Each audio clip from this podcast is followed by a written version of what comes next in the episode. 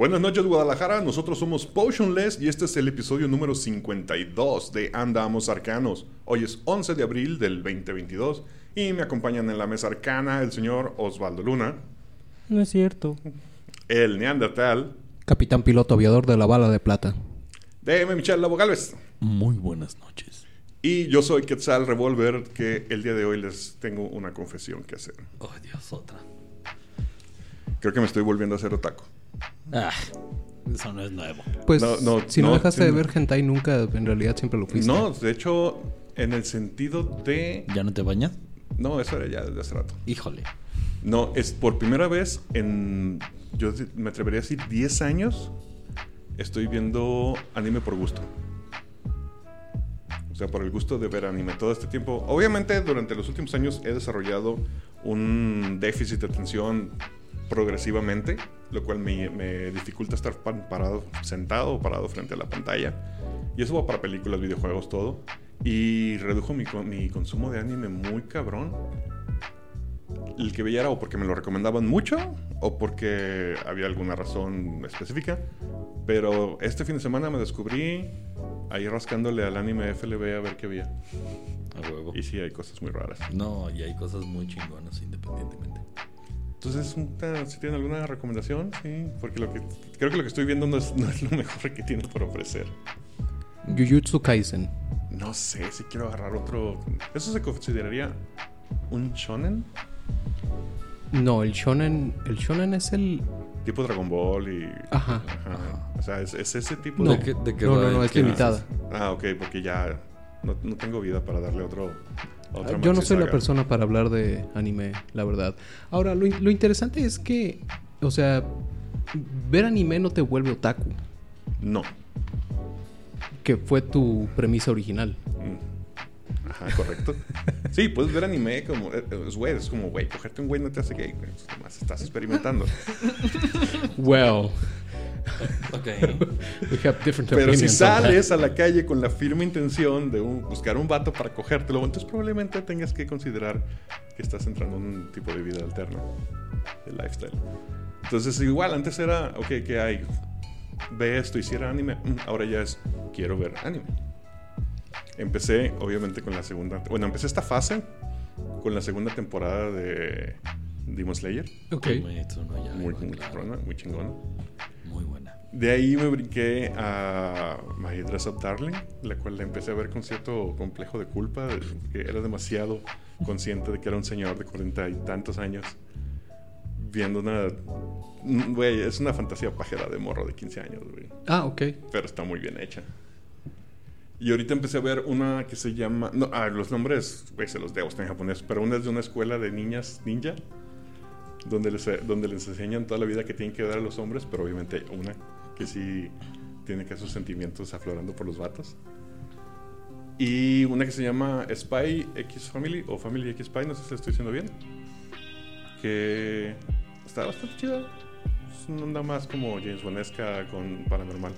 Y uno que es la premisa más difícil de vender que he visto en un anime. ¿Contadores? No, creo que se los comenté el, el jueves. El anime se llama, de nuevo no tengo el nombre en, en japonés, pero en español se llama No estoy interesado en ti, hermano mayor. Guau.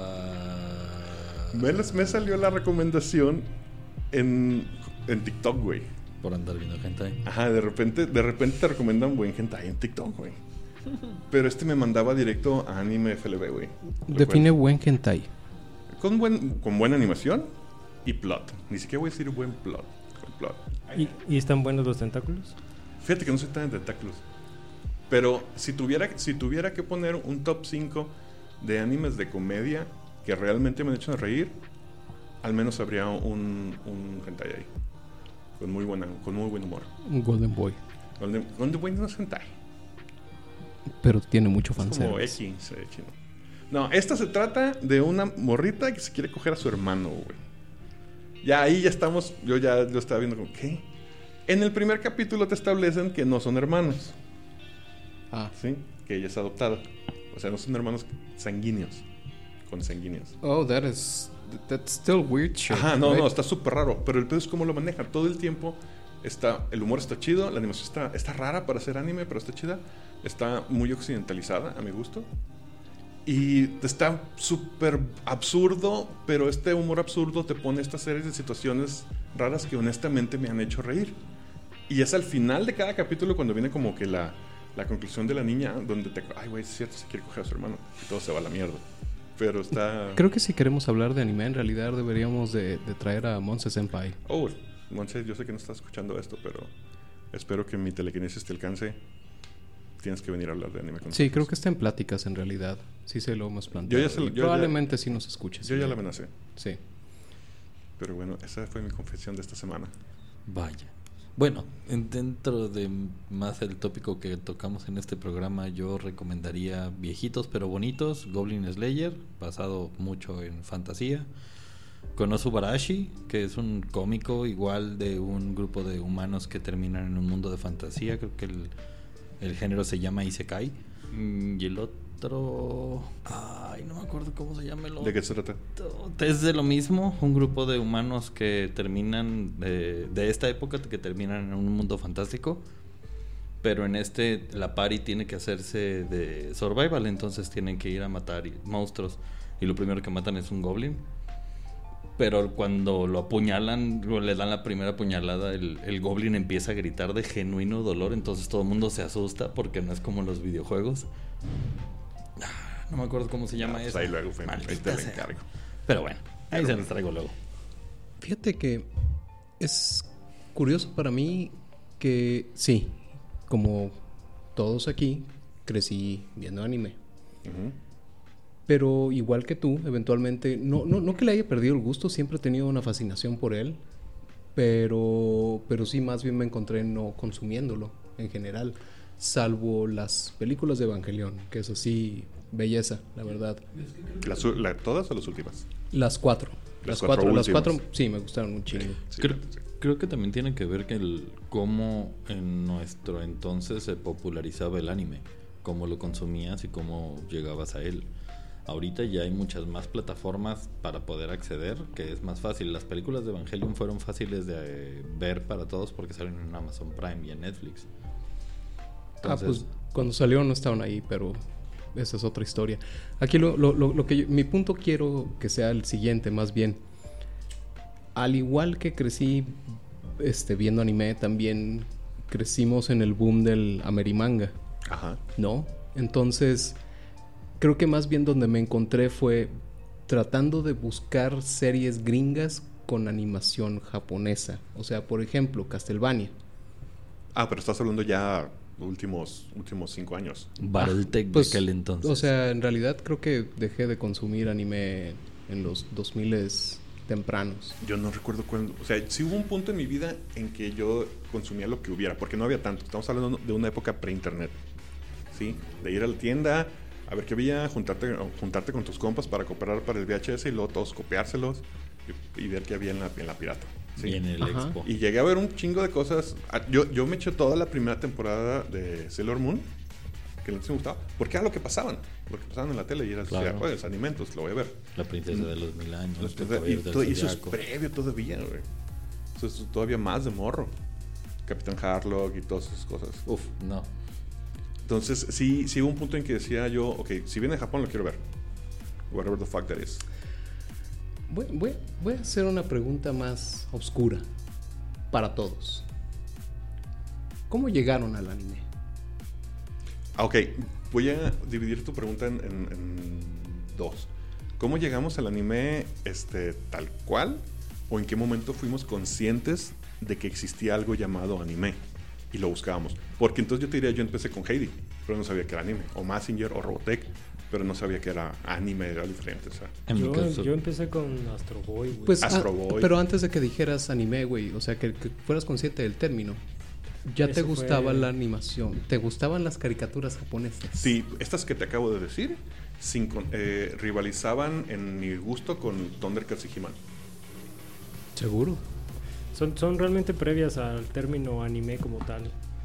No, yo creo que el término ha existido siempre en la cultura, más bien nosotros no éramos conscientes, no era, no era, Sí, o sea, es- si, es- si, si, si, si Caritel le hubiera dicho desde el principio, esto es anime, no, no, lo que sea que le llaman, no los caballeros del zodiaco, Es que es a lo que hubiéramos voy, conocido es- la palabra desde pequeños. Es que es a lo que voy, o sea, el, el término técnico sí es anime, pero el, La el popularización contexto, del con- término. el contexto cultural del- del- de la palabra viene a nosotros cayó justo en, en cuando Dragon Ball se hizo presente en la televisión mexicana. Y empezó a rivalizar este pedo de televisoras cuando TV Azteca empezó a traer las guerreras mágicas eh, la otra cosa que Escaflón. era, ah, Escaflón. Los caballeros estaba antes que Dragon Ball. Sí, sí Sí. Por, un par de años. Sí. Junto Me parece que fue Cartoon Network la primera vez que vi tal cual mencionado, esta es nuestra barra anime. De esta hora a esta hora pasamos animación japonesa. mm, que Locomotion. lo hiciera, ajá, no, Locomotion era, Locomotion. era un canal completo. No, Pero fue el primero un que utilizó el término de anime.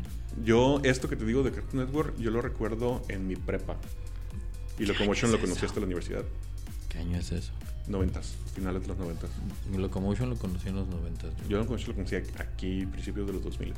Vaya. Sí, pero Locomotion como tal llegó después de ese pequeño segmento que menciona Quetzal. O sea, Cartoon, Cartoon ¿Salió Network sí intentó, no. Hasta donde yo recuerdo de un canal de música. No, sé- no sé si era V- VH1 o VH1, Match Music. eh, Match Music. Uno de esos dos empezaron con pequeños espacios de tiempo para Locomotion. Y Locomotion creció suficiente para convertirse en un canal como tal.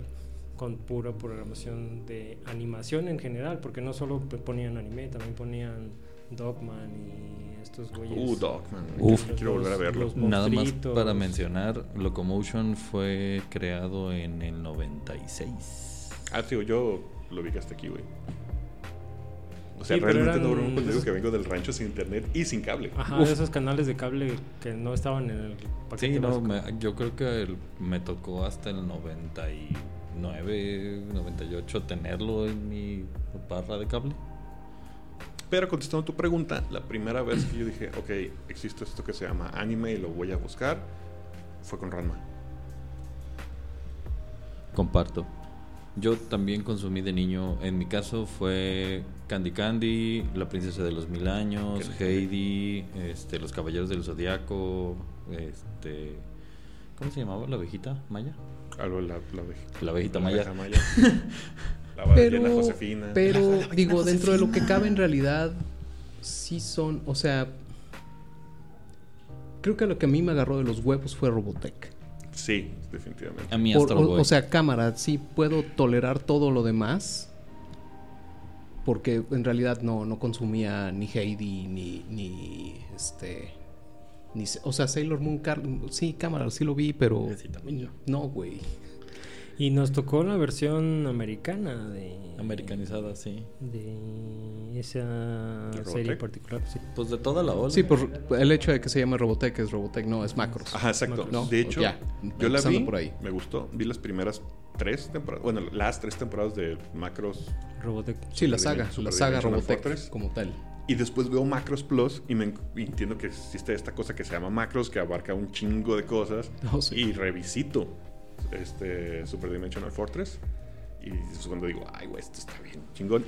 Y eso hizo que nunca cayera en Gundam. Nunca me gustó Gundam. Se me hacía como Robotech chafa. Yo Eh. creo, yo creo que nadie aquí cayó en Gundam. Sí, No. nadie hizo Gundam. Sí, incluso ninguna otra serie de robototes excepto Mazinger. Pero Mazinger es otro, otro animal completamente Am- distinto. hablando del animanga o el anime americano, a mí me gustaba mucho Mech Warrior. Que fue Ah, una serie que tuvo, yo qué sé, 15 capítulos durante los 90 que era el homólogo o la competencia de Battletech. Tuvo juego de super y todo el rollo. Y juego de rol también.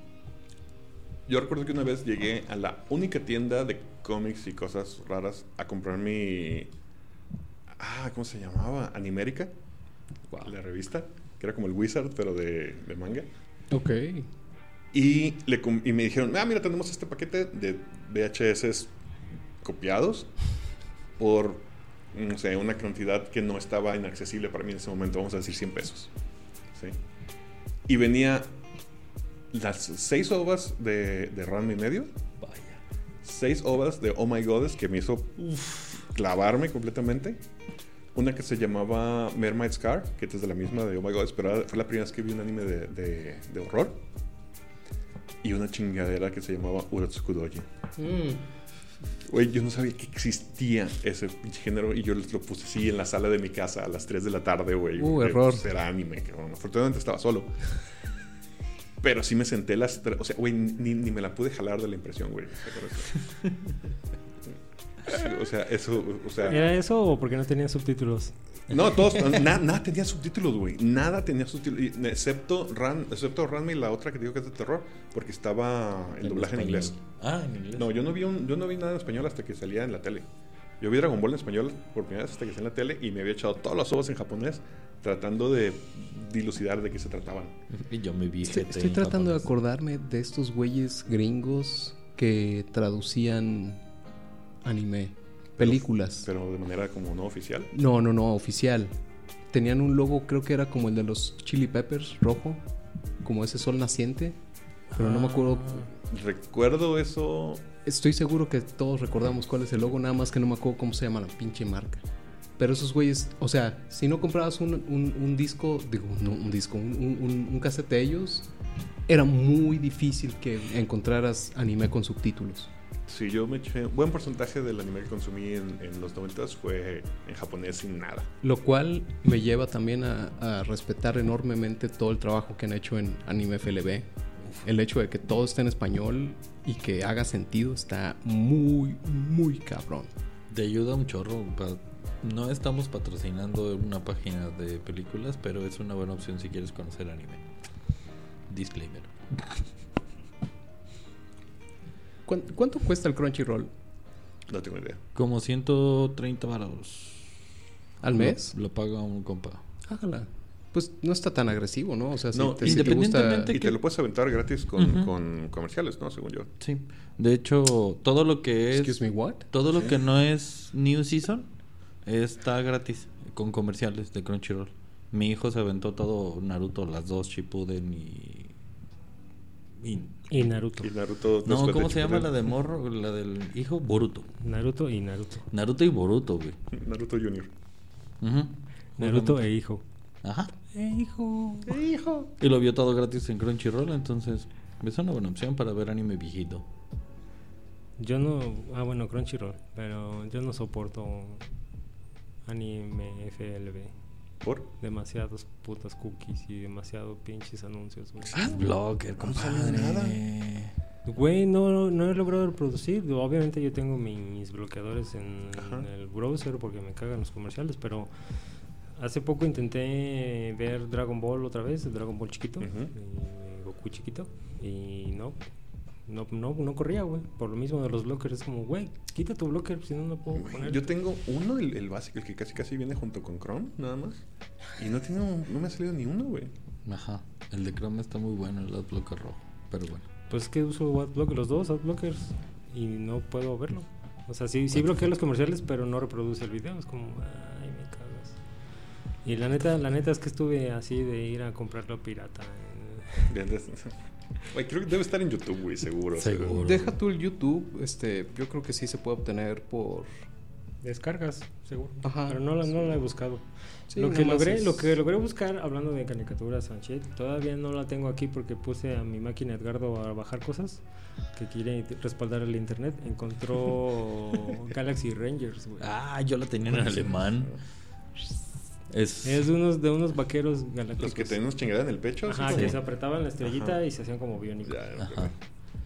Creo que les conocíamos aquí como la familia biónica o esa No, era otra no, no, completamente eso es- La familia única es aquí en la Tierra. Sí. Esos eran el Y, parten de el One Million Dollar Man y One Billion Man. Esa es la Las familia películas, biónica. sí. Ajá, Sí. de ellos sale la familia. la- biónica. Tienes razón. Sí, Galaxy Rangers es muy buena, la, vi- la vi en alemán. Porque creo que es alemana original o es... Francesa, según yo. Ah, Para la próxima semana puedes bajar el audio de cuando el hom- hombre de los 6 millones de dólares hace algo, ajá, ese, y luego cuando me presentes lo usas, por favor. Que también es el audio cuando Venom Snake hace un, Sí. tackle. Qué ñoños. Sí.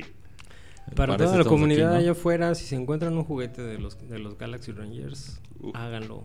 Porque son. Rarísimos. Exacto, carísimos de París. Y están muy bonitos los culeros. Que por cierto, dato completamente random, si estás en Guadalajara y vas a Juguetilandia, todo lo que es de He-Man Revelations, de lo más chingón, está en barata. Orle, Por ejemplo, 200 pesos un esqueleto. Hablando de cosas viejitas y no nada más nosotros. ¿Cómo fue que empezaron a jugar rol? Mi hermano. Pero ya habíamos hablado de la primera vez, ¿no? ¿De la, de la primera vez de cada uno? O sea, no, creo que en realidad la, la- la- la- premisa de lo que queremos venir a hablar el va, día de va, hoy va. Es, es en realidad, No, esa no es, era mi, nada más mi... este, Build pero up. no, ¿cómo llegas a? ¿No? Ok, te lo voy a cambiar. Ya contamos cómo jugamos todos. ¿Te indujeron o tú lo buscaste? Es que no. Me es- llevaron es- sin es- saber es- qué es- era. Es complicado porque no puedes saber que existe a menos de que alguien más te diga. ¿O lo veas? No, bueno, y, aquí. y- y tienes que tomar en consideración, obviamente, el momento cultural donde sucede. Porque es muy distinto buscar quinta edición en 2015 a buscar segunda edición en 1995. Así que No, incluso ahorita creo que hay una gran cantidad de gente que tiene una muy buena... Por lo No- menos... noción. Noción, ajá. Seguro. noción. eh, eh, pues, ¿De qué es? porque se ha, por- Ajá, se ha exacto. convertido en parte de la, de la, de la Sí, se ha colado el popular. mainstream, ajá. Pero vámonos cuando empezaron ustedes. Cuando yo empecé, yo conocí el rol a través del manual del bestiario de segunda edición que tenía mi hermano escondido en su closet. ¿Por qué Y- pánico satánico o por qué? No, por. no, el chiste es que yo Eso, no. eso no existió aquí. ¿Aquí no existió el pánico satánico? Sí. Claro que sí. Es una de las mejores Por épocas de mi vida, güey. No, no, no, no, no, pero fue, no fue por el juego de rol, cabrón. No, fue parte de. Ah, en, en- en mi caso estuvo mucho más fuerte por la música. Aquí fue mucho por el rol. Bueno, los que en ese momento estábamos nos tocó muy rudo. A mí me tocó que nos corrieran gritándonos pendejadas católicas.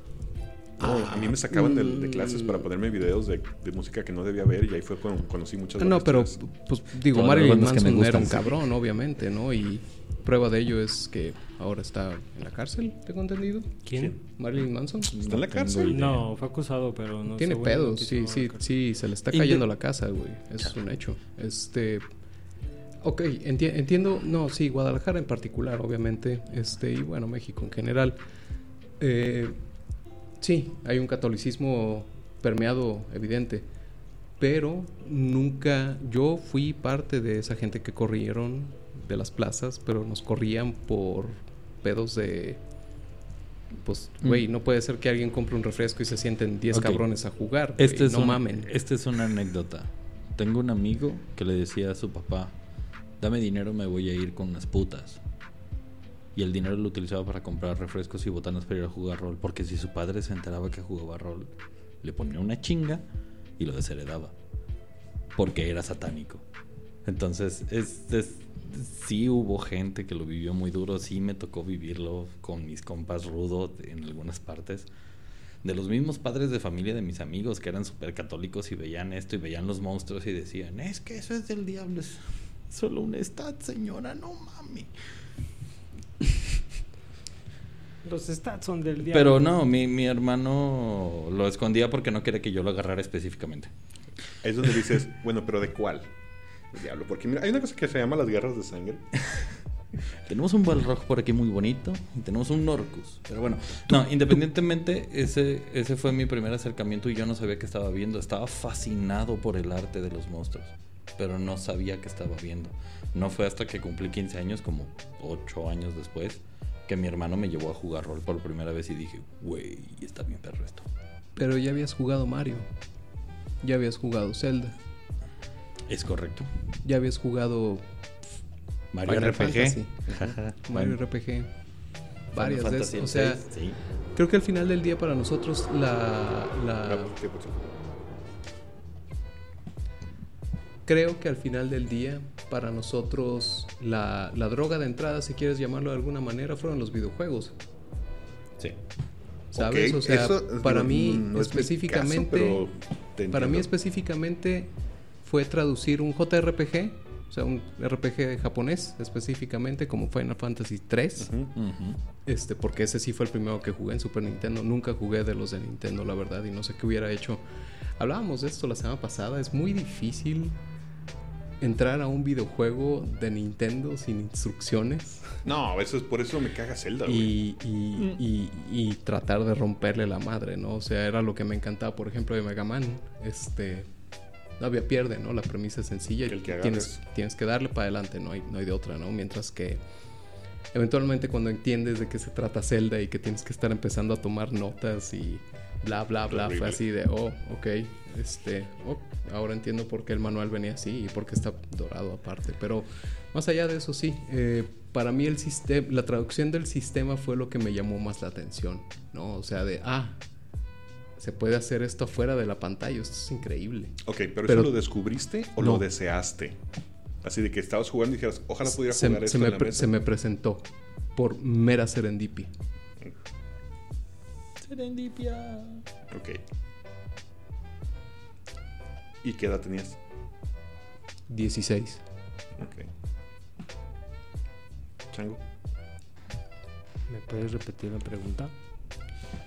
¿Cómo caíste al rol? güey? ¿Cómo caíste el rol? ¿Cómo y O cuándo? sea, no la historia, o sea, ¿te trajeron o tú lo buscaste? O tú dijiste, quiero jugar rol. En mi caso, sí. ah, bueno, no es cierto. Me llevaron con engaños, ya me acordé.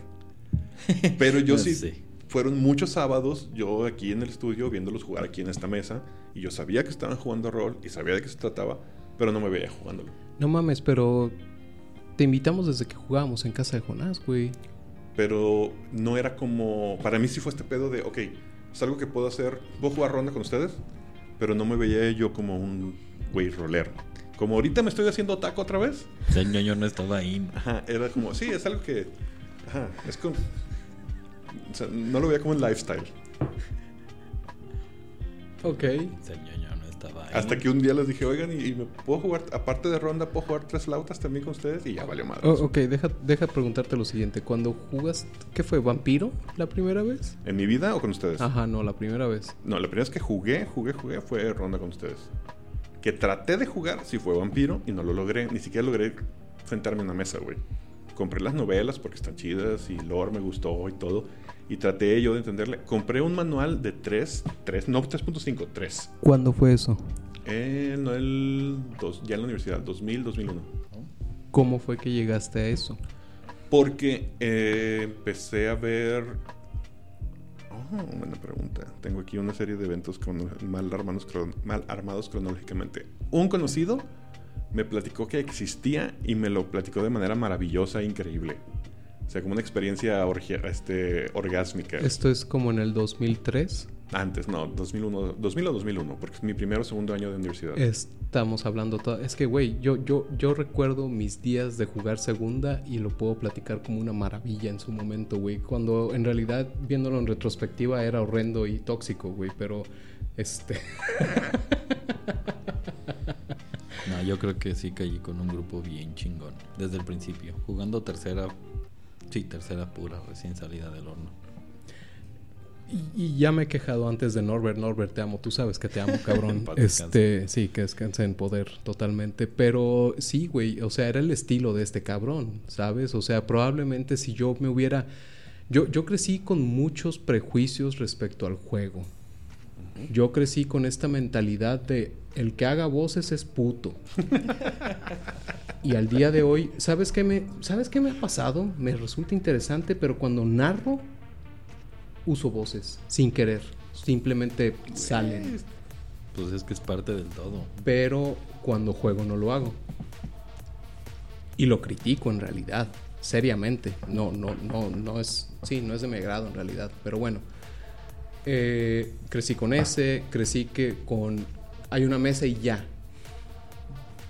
Ir a jugar con otra mesa es. Traición. Es sí, güey. No, Ponerle el está mesa. mal, cabrón. Este. ¿Qué más?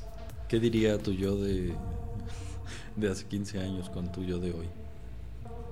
Ay, ¿tú crees que tú eres el, el- el- el iluminado? Cámara. Mientras más me cuentan historias de sí, más doy gracias a haber llegado tan tarde porque me hubiera cagado, güey. La- Los hubiera mandado la chingada inmediatamente a todos. Como yo no pude jugar con el grupo de mi hermano todo el tiempo, me tuve que hacer de mis propios grupos. Entonces me tocó buscar en blogs y banda. En aquel entonces era el grupo de Gargoyle en Yahoo, en el 2001. Y, en co- y me conecté con un chingo de banda. Y sí, la raza era tóxica. Tóxica, pero duro y feo. güey.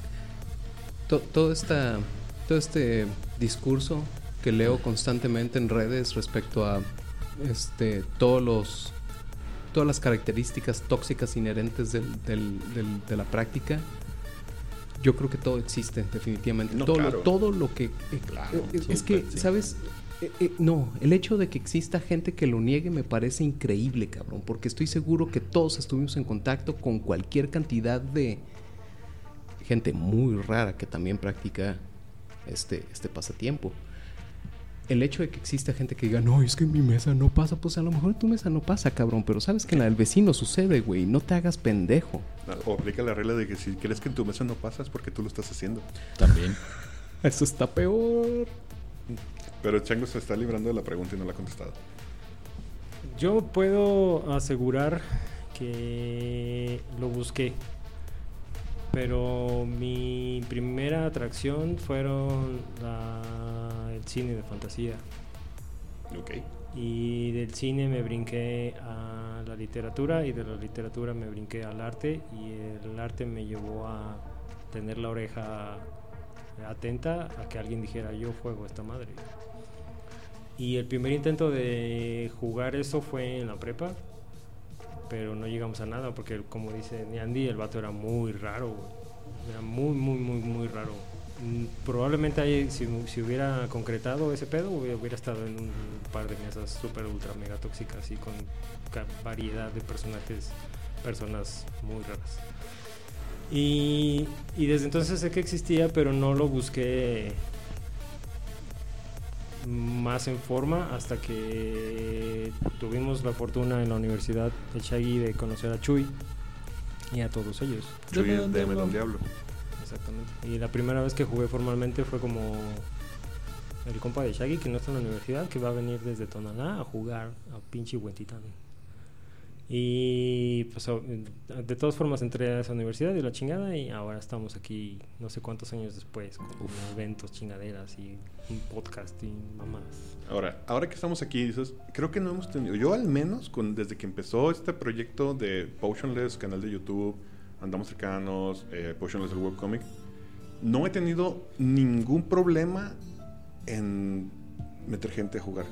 Es bien, sí ha pasado, pero es bien raro que alguien me diga que no. Pero porque tienen algún tipo de, background, o lo han visto, o me han visto, o es gente que me seguía en redes y desde que la primera vez que subí una foto de dados, resultó que un chingo de gente jugaba, nada más no lo decía. Pero si en este momento quisieran meter al vicio a alguien con, que no tuviera absolutamente ningún tipo de referencia, ¿cómo lo harían? Yo, eh, de hecho, lo estoy haciendo, lo hice con unos compas en un campamento que mencioné el capítulo pasado. Y utilizando justamente el juego de Werewolf. Fue después de jugar el juego, hacer las narraciones, meterlos en la pues en la narración de, Ahora, de una de una No. Werewolf de World De- of Darkness. No, no, no. Juego, el juego de fiesta o de mesa que le puedes llamar, donde solo llevas personajes. Eh, solo sabes quiénes son. Y al final dos de ellos que les han insistido mucho el grupo así de, güey, entrar a jugar rol, que ellos, ellos dicen siempre, es que apesto jugando rol. Y después de eso, de eso, güey, me volvieron a dar ganas de jugar solo por la narración. Entonces, el simple hecho de darles un personaje y dejarlos jugar en un ambiente como es tan simple como Werewolf les ayuda a abrirse un poco. Nunca, nunca lo he hecho, pero creo que la mejor forma es... La primera pregunta es, ¿quieres intentarlo? La segunda pregunta es, ¿tienes de 20 minutos a 40 minutos libres? Y la tercera es, monta una escena. Uno a uno, monta una escena, dile a la otra persona, tú eres X personaje, puedes hacer esto y esto y esto, esto es lo que está pasando, ¿qué vas a hacer? Como menciona nuestros compas de Rol MX, este, ellos pues desarrollaron esta cosa llamada Fast Play, Ujú. donde crearon escenarios cortitos donde en menos de una hora podías jugar. Lo utilizaron mucho en los enrolates y mucha banda se abrió camino a través de esa mecánica rápida de juego de rol de Dungeons and Dragons para entrar en el juego.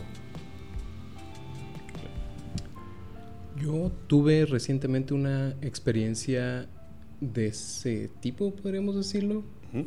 Este, un saludo, Ernesto, si nos estás escuchando y ya haznos los ajustes del Reaper, cabrón, ya es hora. Este, la Moni, su ahora esposa, de hecho, en aquellos días su novia, porque recientemente se acaban de, casa- de casar y albricias al respecto. Este, ella nunca había jugado rol Ok. pero obviamente me imagino que Ernesto le debe haber dado alguna clase de explicación, discurso al respecto, pero sí, la morra era completamente virgen y obviamente jugamos Morpor. Difiero en su virginidad. Sus tatuajes demuestran lo contrario. Jamás había jugado Calabozos y Dragones, jamás, Sí. jamás había jugado ninguna clase de tipo de juego de rol. Me asesoré de colectar esta información antes de. Es que un- una cosa es que hayas jugado o que conozcas del juego y otra cosa es que seas ajeno a lo que a lo que te puede llevar a que es lo que digo yo de mi, de mi experiencia pues obviamente es fanática del Señor de los Anillos y eso es un eso es güey eso es eso es la puerta ¿sabes? O creo que irremediablemente iba a llegar a lo mejor a solo probarlo ahora a lo mejor por la buena experiencia que tuvo contigo y con Ernesto y la mesa como tal, ahora es lo va a buscar a que sea una actividad regular en su vida, pero la puerta ahí está y creo que Creo- todos han tocado la puerta de alguna forma, han visto la puerta de un- en múltiples ocasiones. Creo que es importante lo que menciona Osvaldo con respecto al bagaje cultural que llevas. O sea, ¿qué te gusta? Si eres alguien que te gusta el Señor de los Anillos y lo primero que te presentan es Dungeons and Dragons, obviamente hay algo ya que te va a llamar de buenas a primeras a jugar rol. Aquí, aquí lo interesante es, es y creo que este es, es este lo que estamos diciendo, pero hay que, hay que, hay que esclarecerlo de cierta manera, es abstraerse un poquito más y darse cuenta de qué es, a qué está expuesto quién, Claro. ¿sabes? Porque no todos tienen acceso al, al Señor de los Anillos. O sea, en realidad, en en los, en los ochentas, No, no, ya estamos hablando de época moderna. yo hablo ahorita. O Por sea, eso. pero vete a los años en los que empezamos a jugar nosotros.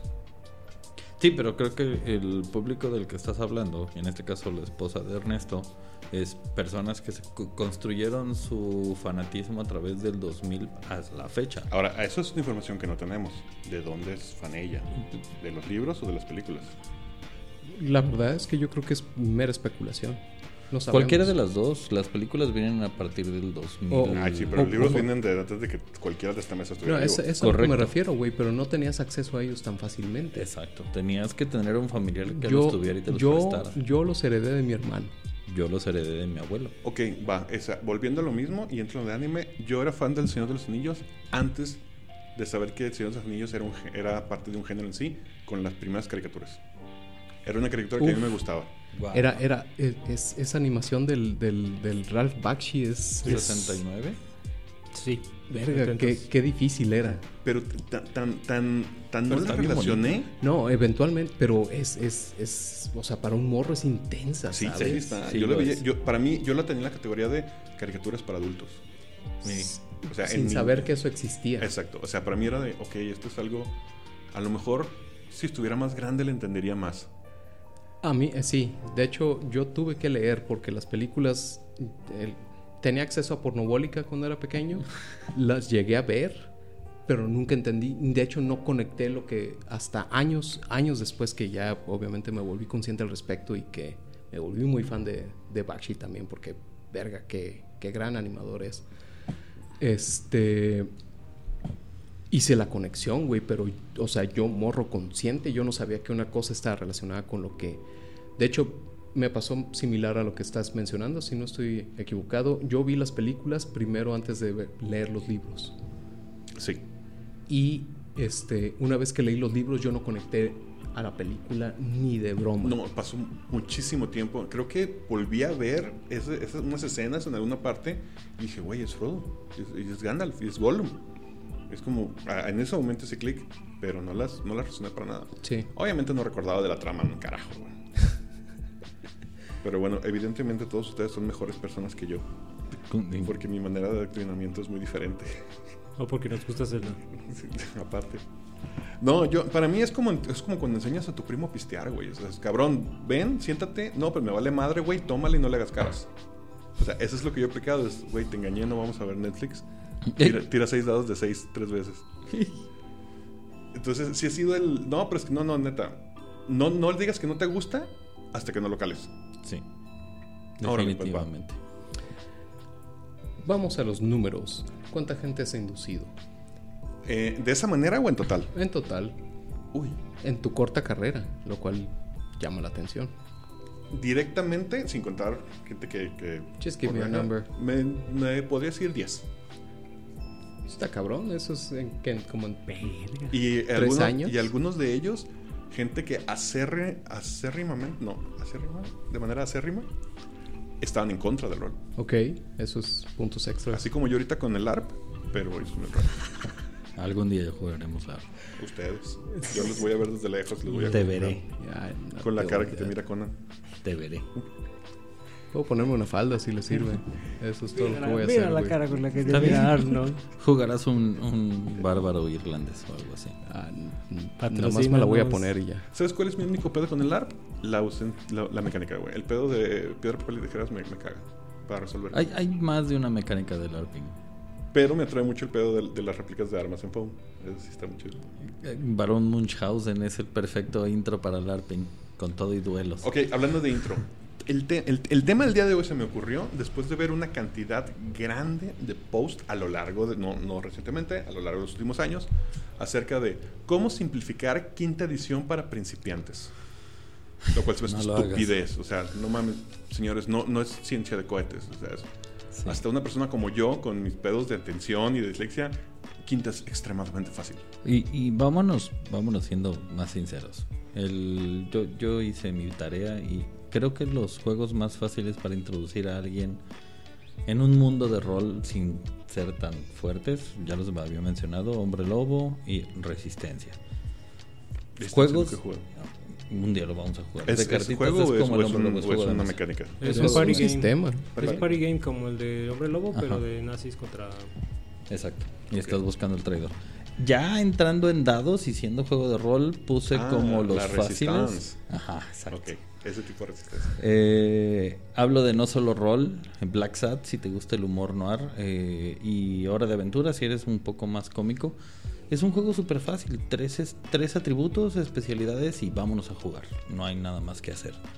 No hay nada más que simplificar. Y normal, lo que yo le llamaría a nivel normal de juegos, pues World of Darkness, de Dungeons and Dragons, leyenda de los cinco anillos. Y de ahí obviamente hay muchos más difíciles, pero ¿para qué? Dijimos. Sí, en realidad creo que introducir a alguien usando calabozos y dragones es erróneo. ¿Crees? Sí. Sí, ya teniendo perspectiva y, y- y experiencia y sabiduría, sí, sí lo es. Porque pero vamos- es, vamos- sí es un sistema complicado. Quinta sí Estableciendo, lo es. estableciendo que en el mundo real va a ser introducido con lo que sea que esté jugando la mesa. Digo, yo empecé jugando segunda y Ravenloft con ustedes, cabrón. No, no, no me la pusieron fácil. güey. Pues, No. Ajá. O sea, seis años después todavía no le entiendo el taco, güey. Oh, Dios. No mientas. Este. Me- tengo, que, tengo que sacar la cuenta, pero todavía. Todos, güey, es parte del juego. Este, aquí lo interesante es que existen sistemas, como menciona Michelle, que te pueden dar completamente la experiencia siendo, y de hecho creo que ha sido un enfoque de la industria, en cierto modo, este, este paradigma llamado Rules Light, tipo Morborg, por ejemplo. Ese, ese rollo existe y es una realidad y, y obviamente es un reflejo de que la gente quiere algo más sencillo. De nuevo, como mencionábamos el, el capítulo pasado, no todo tiene que ser quinta edición a huevo, ¿no? No, todo tiene, tiene que ser Calabozos y Dragones. Si es el más famoso, cámara, sí. ¿Por qué? Porque es el que tiene probablemente más tiempo en el mercado, pero no necesariamente por eso es el mejor para inducir, el mejor para adaptar, el mejor, no es el mejor. La verdad es que ya, quitémonos todos la venda de ello, no lo es y ya. Es, es uno Ah. más. Por moro, ¿hay uno que tú consideres el mejor bajo esa métrica? el que le sirva a la, a la banda para lo que está haciendo. Te aseguro que hay gente que jura y perjura por vampiro, como Michelle, que acaba de levantarse de la mesa, entonces no puede argumentar lo contrario. Pero hay, hay gente que jura y perjura por el sistema de dado de 10 de, de- de los cinco anillos. Hay gente que jura y perjura por un juego de panfleto. Hay gente que obviamente tiene que darte perspectiva sobre toda la gente que ha inventado su propio sistema y lo, y lo ha traído a la, a la realidad. O sea, tan inconformes están con... Y eh, obviamente al día de hoy, hablábamos la semana pasada también de todas las plataformas digitales que, tienen ofre- que, of- que ofrecen contenido. Hay una cantidad increíble de contenido allá afuera. O sea, si de verdad quieres ir a buscar algo, hay algo para todo. No, y y del tamaño que quieras. Y eso es algo que siempre he dicho, cuando la gente se empieza a quejar de que, ah, es que no publican nada. Güey, no te va a alcanzar la vida para jugar todo lo ni que de, hay. ni pedo. Exacto. Exacto. Ni todo el dinero para comprarlo tampoco. O sea, al, al final del día, sí, el, el- el mejor sistema, volviendo a tu, pregunta, es el que le funciona a la banda. Mientras la banda se esté divirtiendo, mientras todos estén en concierto respecto a qué están haciendo, ese es el sistema que funciona. Y aquí es donde autodebatimos nuestra statement de la banda la caga cuando juega vaqueros con calabozos y dragones. Pero, pero cierto es que, güey, si te estás divirtiendo y te está sirviendo el desmadre que hiciste con el sistema, pues date, güey. Sí, claro. Nosotros hemos tenido la, la, mm, las ganas de leer otras cosas que nos llevan a una mejor sensación de juego de lo que queremos jugar. Eso es, eso es todo. Pero sí, no, yo no, yo no podría clasificar un sistema como el mejor sistema. Hay un chingo de juegos diferentes. Eh, y, y creo que lo, lo más lo más importante sería que decidas qué es lo que quieres jugar. Y probar. Y creo que esta cultura yo la tuve desde el grupo donde aprendí a jugar. Donde no te, como dicen, no te encasilles a querer jugar el mismo sistema con todo. Hay un mundo, así como en la música, es enorme. Tanto lo homebrew como lo oficial. Como para encasillarte en una sola cosa.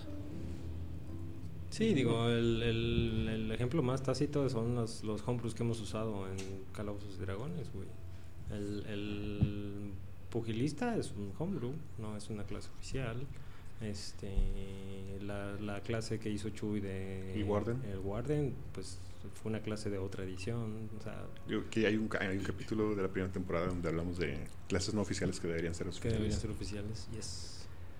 Ese es otro paradigma con el cual, bueno, no paradigma, más bien este prejuicio con el cual crecí. No jugarás otra cosa que no sea Calabozos y Dragones. ¿Qué te hicieron, Andy? ¿Quién- Pues para que veas, güey. quién ese te trató es- tan mal, güey? era, era este cabrón y sus ideas, güey. Y con eso fue con lo que crecí. Por eso no jugaba tanto con Norbert. Entonces, este, a la hora que llegué con el Potionless y vi toda esta apertura y cotorreo, obviamente fue así de, ájala. No tiene por qué ser tan horrendo como hace 10 años. Mm, Que por cierto, un saludo a todos los laberintos y en paz descanse Ana Carmen, que se nos fue esta semana, aunque ustedes no lo conocían. Uh, y volteándola. Yo, o yo soy de la idea de que no hay ningún... Y, y también me brinca cuando dicen, no, es que no puedes jugar magos y estos personajes. No puedes jugar druidas y estos propios personajes. Chingue su madre, ojo lo que me dé la gana. ¿Sí? Probablemente voy a tardar un poquito más en agarrar el pedo, pero en dos, tres sesiones lo voy a estar jugando. Sin embargo, habiendo dicho que no hay ningún juego que, no, que sea injugable, en esta aras de, de que la curva de aprendizaje sea lo- la mínima y pases lo más rápido posible a divertirte y no a hacer tarea, ¿qué juegos dirías, ah, déjalo para más adelante? Shadowrun. Sí, salido de la caja Shadowrun es un juego complicado por la cantidad de mecánicas que conlleva. El hecho de que como DM debes llevar tres realidades distintas, la física, la astral y la digital, muchos no pueden ni para correrlo ni para entender qué está pasando dentro del juego. Y que, y que te neces- y como hemos mencionado, necesitas un eh, background cultural más avanzado. O sea, porque al final de cuentas es ciencia ficción dura. O sea, si no tienes esta noción básica de, de qué trata la ciencia ficción o de qué tratan estos mundos eh, posibles este futuristas retacados de tecnología y cosas así. O sea, necesitas un poco más de, de material del cual puedes basarte para sentarte y decir, ah, quiero que me pase esto, quiero que mi personaje sea así, quiero que se vea así, quiero que piense así, quiero que tenga este estilo de vida, ese tipo de cosas. Y lo mismo aplica creo que para Vampiro. Sí, este, hasta cierto punto sí.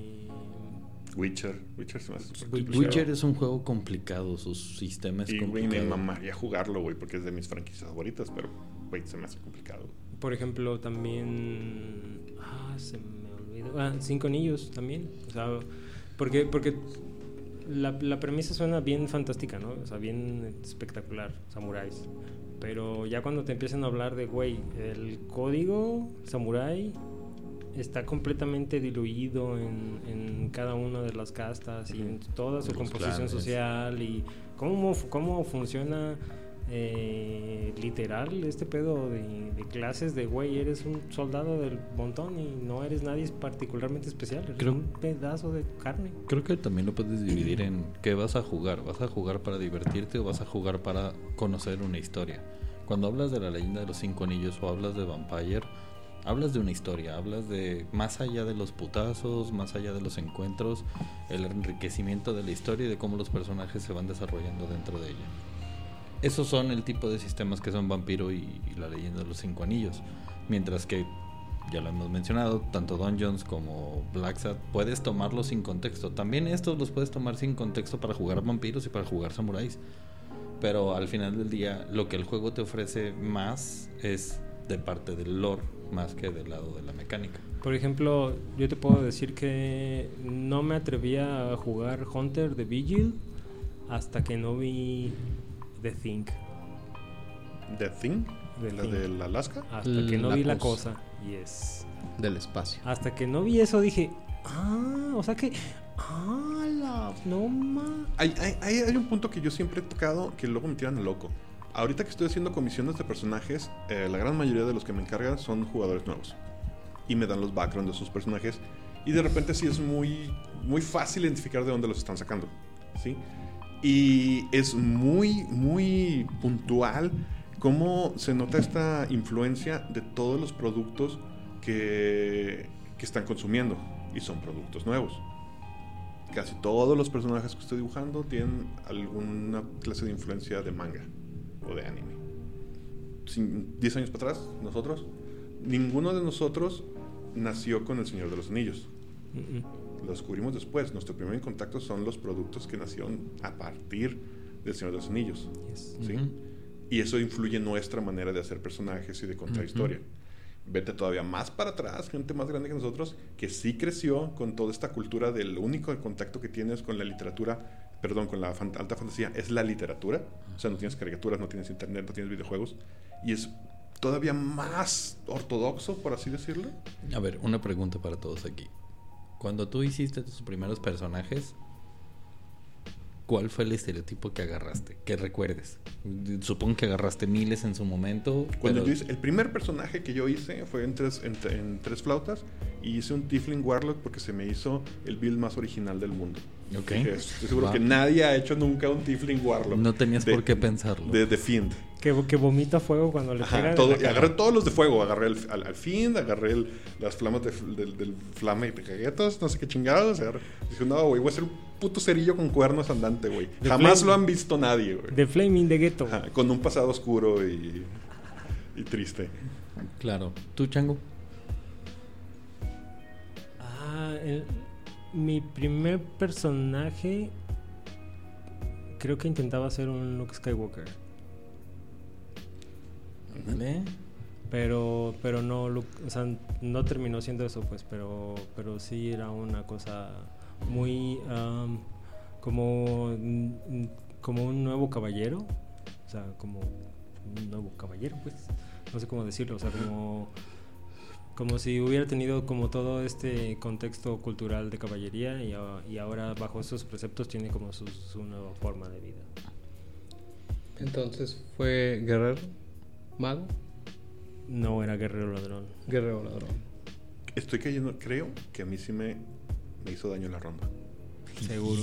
Seguro. Porque ese, lo- todo el mundo dice, es que quise hacer un Luke Skywalker, es que quise hacer un Ace from Space, es que quise hacer un... Y yo jamás he hecho eso, jamás, jamás he hecho un personaje pensando en, en un personaje que, que, que yo conozca, en emular algo. Otra, todo el mundo le encanta, cada vez que dicen, es que la mitad del- de la diversión es hacer el background de tu personaje. Lo primero que pienso es, puta madre, qué, qué aburrido juegas, güey, si esa es la mitad de la diversión, porque yo no escribo tres líneas y se me hace mucho. Pero mi primer acercamiento fue con la ronda. Para los cuales no lo, para quienes no lo conozcan, en la ronda tú no haces tu personaje, tú escoges al azar de un pool de personajes prehechos que hizo el DM y conforme vas jugando vas descubriendo su historia. Correcto. Entonces, mi primera es agarré una hoja y era un bardo. Y no sabía mucho de rol, pero sabía lo suficiente como para saber que no quería jugar un bardo. Y que jugar un bardo en quinta es, es la mamada, está bien chingón. Jugar un bardo en segunda no tengo ni idea de cómo sea. Es mejor. Que no, bueno, ya lo veré algún día. Porque ese bardo creo que sigue en el pool. Entonces probablemente Sí. lo saque. Y después agarré el druida que dije, bueno, pues ok, no tengo ni puta idea de cómo se juega esta chingadera. Y ahora es mi personaje favorito, güey. Y ese es mi approach para, mi approach para ser un personaje en cualquier sistema es que no he jugado. Pregunta, ¿por qué es tu personaje favorito? Porque es el con el que, aparte, ah, probablemente es un poco bias porque es con el que más he jugado. Pero es con el que crecí, con el que he ido creciendo.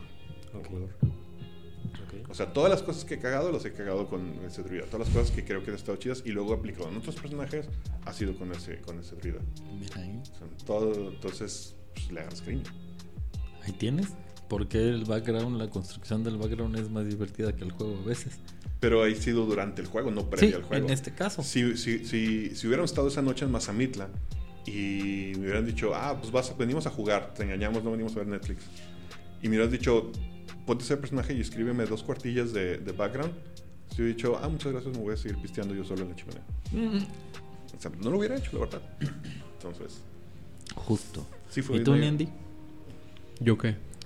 ¿Qué- ¿En qué, en qué, en qué o en quién inspiraste tu primer personaje? Ah, en Fly. En Fly, a Ah, huevo. Sí, yo hice un guerrero ciónico Muy bien. de segunda. Wow. Yo la primera vez que jugué rol jugué con un paladín, pero estaba inspirado Monda. en ¿cómo se llama? Ah, ¿cómo se llama el papá de Fly? Justamente Avan. Avan. No, él no es el papá, él es el maestro. Ah, no. Él es el maestro. Cierto, cierto, cierto, cierto. Dije una estupidez. No, sí, sí cierto es el no me acuerdo cómo se llama el papá, pero bueno, el punto es que estaba basado en el personaje del papá. Ok. Que salió dos capítulos. Exacto. Creo que lo único que he usado son los nombres. Todos los, no- todos los, mis personajes tienen nombres de algún personaje que me gusta. Pero Eh. no necesariamente Funciona. se, se actúan, se parecen, no. Nada.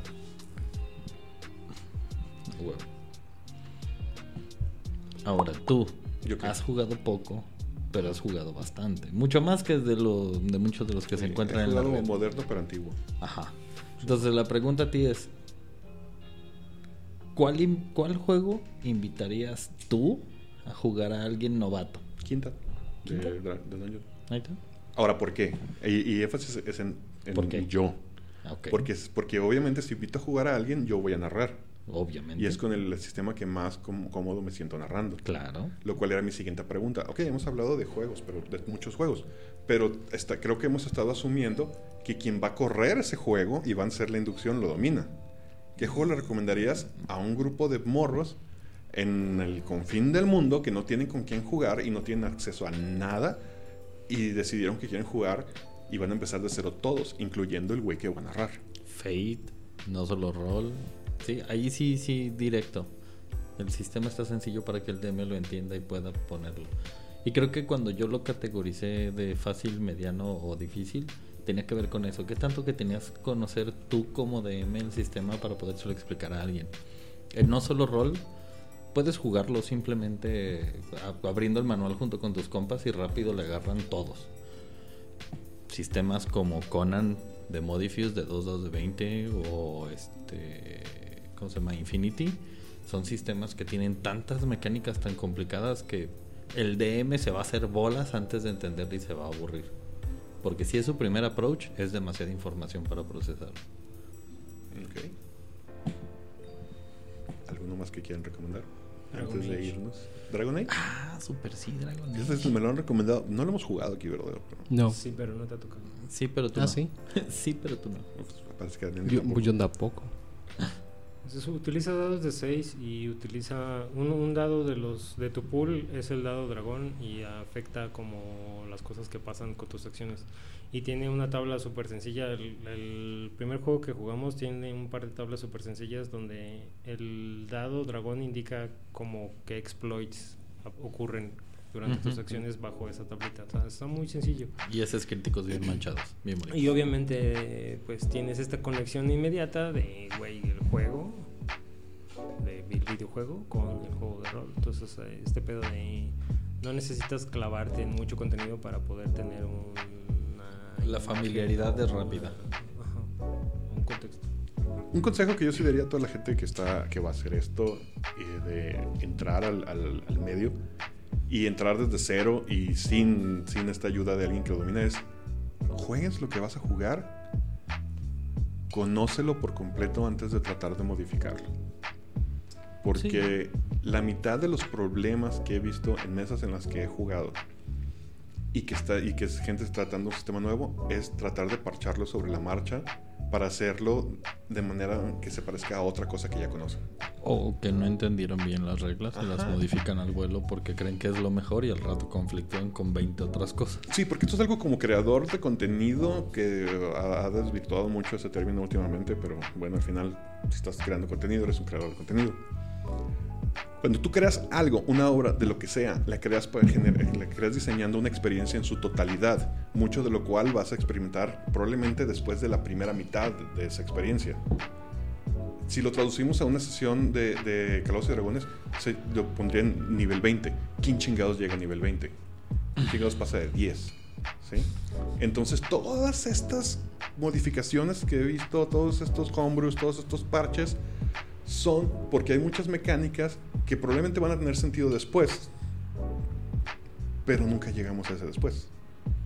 He visto, he visto mucha banda que no quiere salir de bajos niveles. O sea, que genuinamente eh, en el carnaval rolero me tocó eh, estar cotorreando con banda general y preguntarles cuál es su nivel favorito y jugaría a niveles altos y la mayoría me contestó, no, yo prefiero low light y quedarme en máximo nivel 6. Entonces, también le tienen miedo al sistema como es, güey. Creo que lo hablé muchas veces, este Dungeons and Dragons se dedicó a ejercitar el sistema enteros para niveles arriba de 10 y lo terminó masterizando para Frost Maiden, donde ya tienen encuentros para niveles 16 y muy pesados, donde la banda no le tiene miedo a leer cómo construir un encuentro de ese tamaño, porque obviamente más disciplina y tiempo que dedicarle como DM. No, y, y porque rolear al final es esa delgada línea entre que se siga sintiendo como diversión y no como tarea. Entonces, para muchos hacer tareas es divertido, para otros no tanto. Ñoño yo. También podría recomendar, recomendar si el presupuesto no es un impedimento, eh, que utilicen como, en- como punto de entrada juegos de mesa. Y juegos de mesa me refiero a cosas como los juegos de mesa de Calabozos y O Dragones. sea, la versión de mesa de los juegos de rol. No, más, por ejemplo, también Tortugas Ninja. ¿Ok? Sí. O sea, mm, juegos que te ofrecen un pequeño crecimiento del personaje y que te dan la base de, de lo que sería rolear en el futuro. Es decir, te dan un- una característica del, del personaje que debería ser congruente con tu juego. Por ejemplo, en Tortugas Ninja trae esta mecánica donde Si están las cuatro tortugas ninja, la que irrumpe todo es Rafael, porque Rafael es un berserker, se va solo. básicamente, Es el y puede- outsider. y puede quedarse solo porque es una pinche pistola. Entonces, pero esas cosas vienen en tu carta de personaje, güey. Entonces te dan este hint de, de, de lo que podría ser jugar rol en el futuro. Lo mismo, por ejemplo, el juego de mesa de, de Witcher. O sea, tiene mucho pedo de, de, güey, estos güeyes son particularmente buenos para una cosa. Si, si utilizas eh, las mecánicas que el juego te ofrece, tu juego va a ser un juego mejor, un juego más fácil, un juego más bonito y un juego más completo. También, por ejemplo, el juego de mesa de Star Wars, Uf, el Imperial Assault, trae este pedo de los personajes van a crecer conforme vayan pasando las cosas que estás jugando en tu campaña. También como punto de entrada, si no tienes acceso económico, pero tienes acceso a internet, jálate los Quick Start.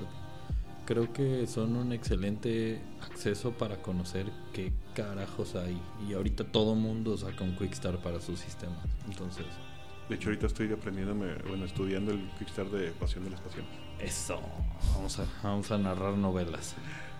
No me puedo ir sin tocar sobre la poll que hicimos la semana pasada. Ok.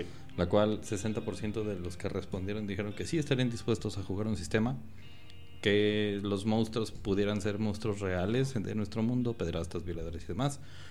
Para ustedes que dijeron que sí, los sistemas que les recomiendo es World of Darkness, Slashers, que es basado en Fate, Black Sat, Hunter y Fiasco. Right. Y- ¿Alguna que quieras dejar ahora para la siguiente semana? Sí, claro. La siguiente pregunta es... Me gustaría saber qué opinan de jugar eh, en un ambiente de poderes o magia ilimitada. Explain. Como Everron. No, más bien mm, menos batalla física y más batalla etérea. Magos este, en el Imaginarium, eh, changelings, psiónicos, de todo un poco. Alright. Pues conmigo el día de hoy estuvieron el señor Osvaldo Luna, No es cierto. El Neandertal, Yo esta semana les voy a recomendar el disco de Nod. Eso es con G al principio, G-N-O-D, Nod. Y su disco se titula Hexen Valley. Bastante bueno. y de M. Michel Lobo Galvez. Buenas noches. Yo soy Quetzal Revolver, diciéndoles, no sé para qué les cuento todo esto, pero tal vez los ayude a alcanzar la iluminación. No olviden seguirnos en todas nuestras redes sociales, en Twitter como arroba potionlessmx, en Instagram como arroba potion.les. Sigan las aventuras de la ronda en nuestro webcomic www.potionless.com y vean nuestras partidas en nuestro canal de YouTube con el mismo nombre.